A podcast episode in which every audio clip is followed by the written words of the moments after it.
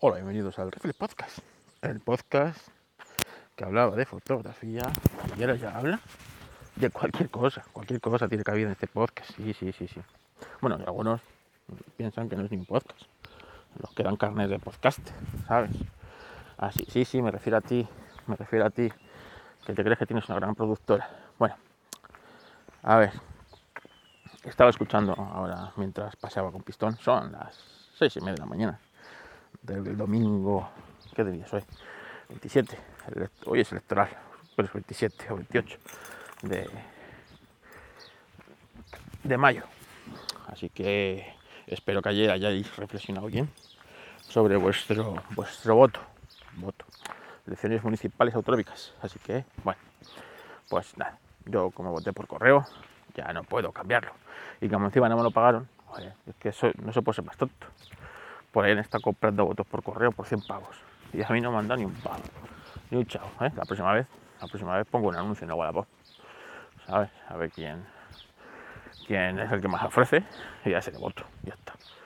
Bueno, pues estaba aquí escuchando las reflexiones del amigo Adriano de la Piñata Podcast sobre eh, la sociedad que, a la que vamos, ¿no? En el que el ser es totalmente individualista y vive su propia realidad y es ajeno a lo que le rodea, ¿no? Y, y esto es así, o sea, lo podemos ver eh, no solo a lo que le rodea, sino a sus consecuencias ¿no? de lo que le rodea.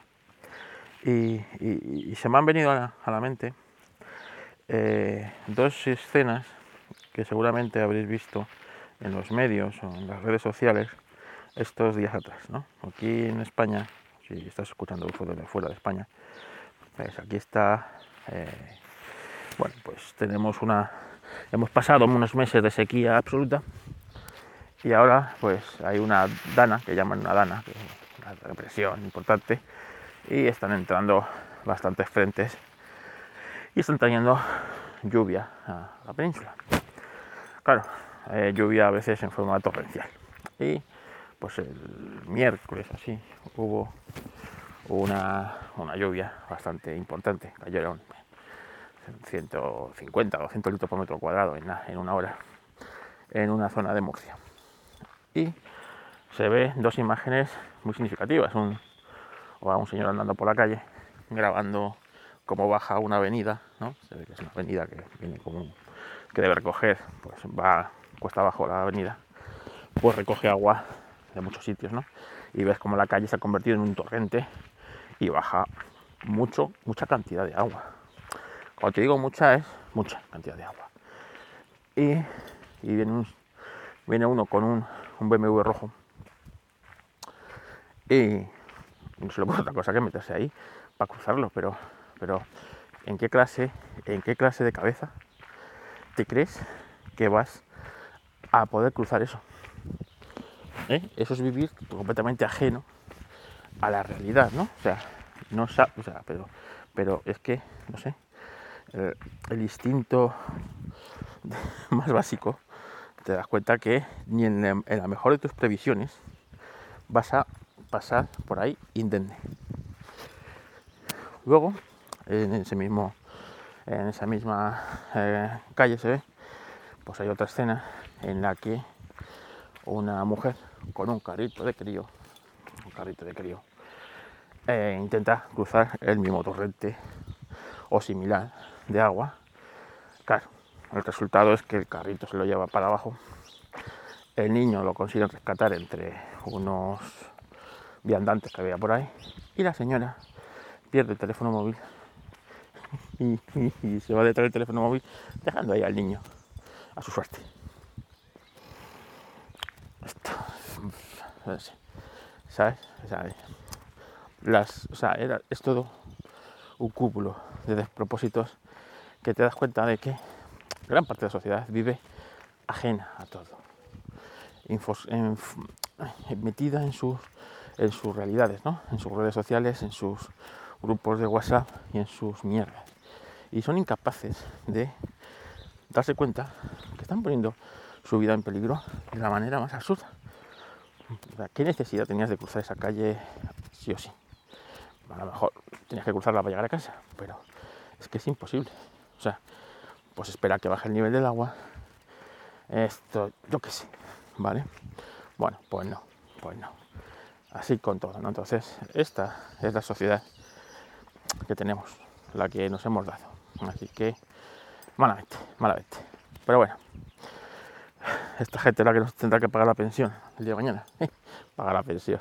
Y yo también soy, estoy de un iluso también. ¿eh? Pagar la pensión.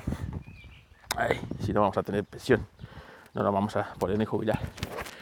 Yo posiblemente, yo posiblemente ni llegue a esa, a esa edad de jubilación. Pero, pero, pero, pero vamos. En fin. Más cosas.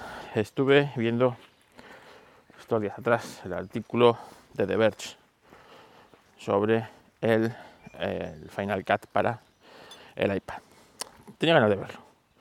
A ver, a ver qué era. Bueno, pues Verge ha analizado tanto el Final Cut para iPad como el Logic Pro para iPad. Y eh, cuando lo sacó Apple fuera de su conferencia de desarrolladores, cuando en la conferencia de desarrolladores hubiera sido un gran, digamos, momento para presentar esto, ¿no? Como bueno, ya podemos portar, qué fácil es portar aplicaciones de un sitio a otro. Bla, bla, bla, bla, bla. Palabra de Apple que luego ella no cumple y que a los desarrolladores les cuesta, les cuesta hacer, ¿vale? Pues, eh, pues resulta que eh, eh, The Verge, después de analizar el Final Cut para, para iPad, pues llega a la misma conclusión que llegó mi amigo Javi Vela con el Logic Pro. Y es que Javi Vela, amigo mío, y componente de, de, un grupo de música, pues eh, me dijo que él tenía el, el, grupo de música de seguridad social, pues no lo sabéis, los de quiero tener tu presencia, eso, eso. Bueno, pues eh, me dijo que el Final Cut, el Logic para, para iPad era el, el, el GarageBand, el GarageBand eh, tuneado.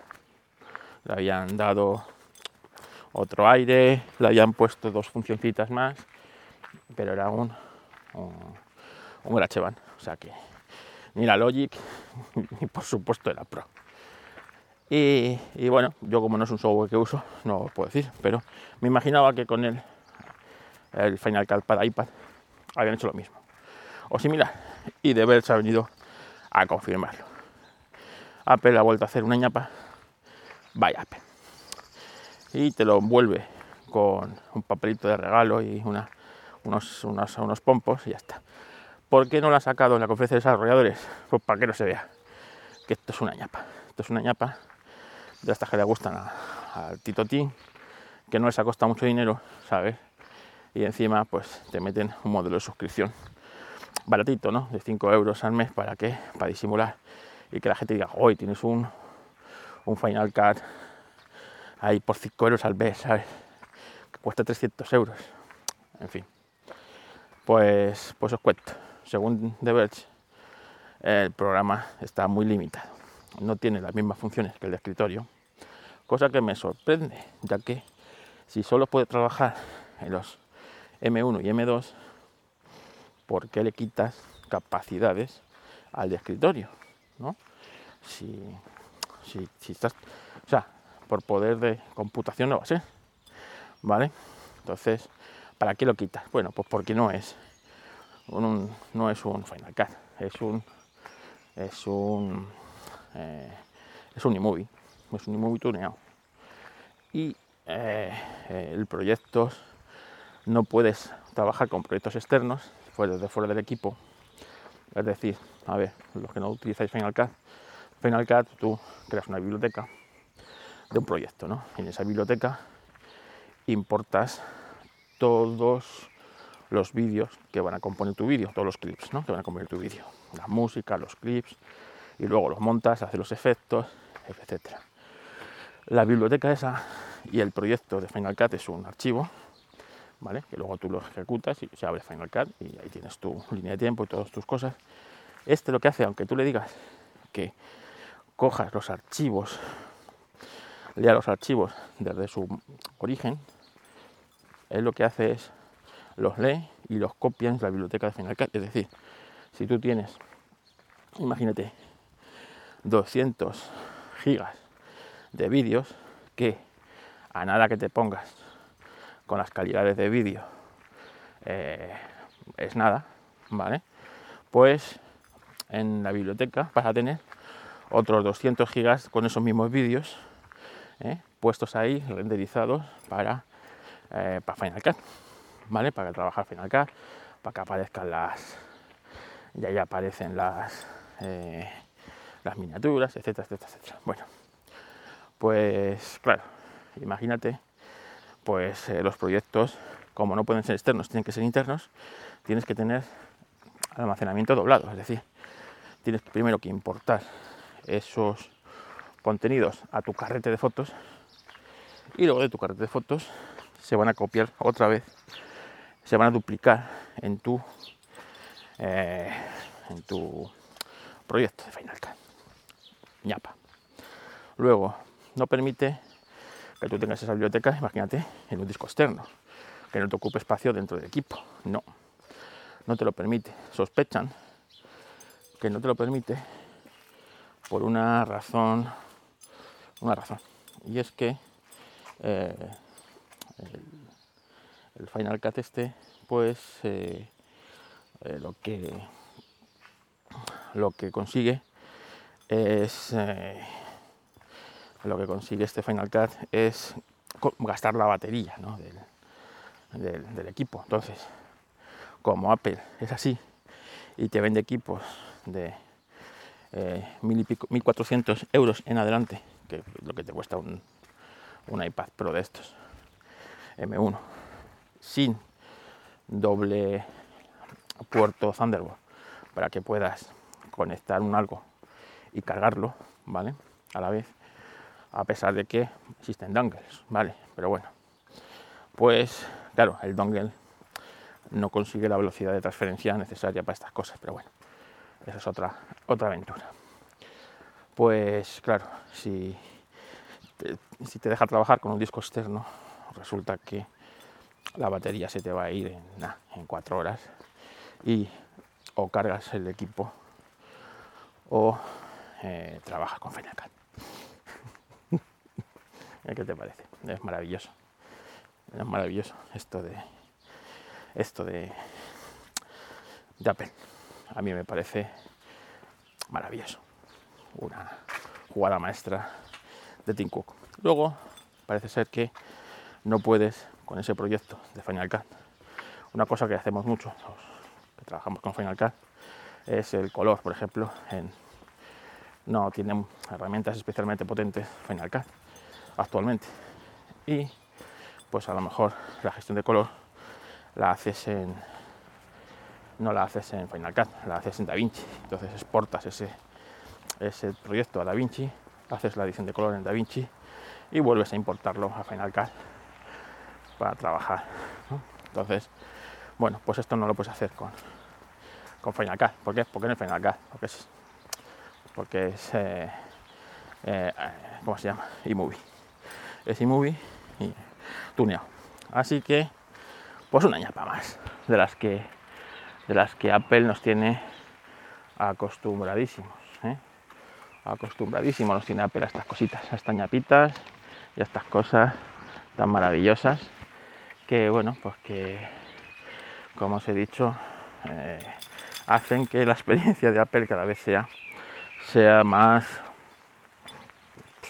lamentable muchas veces lamentable. Así que, así que nada.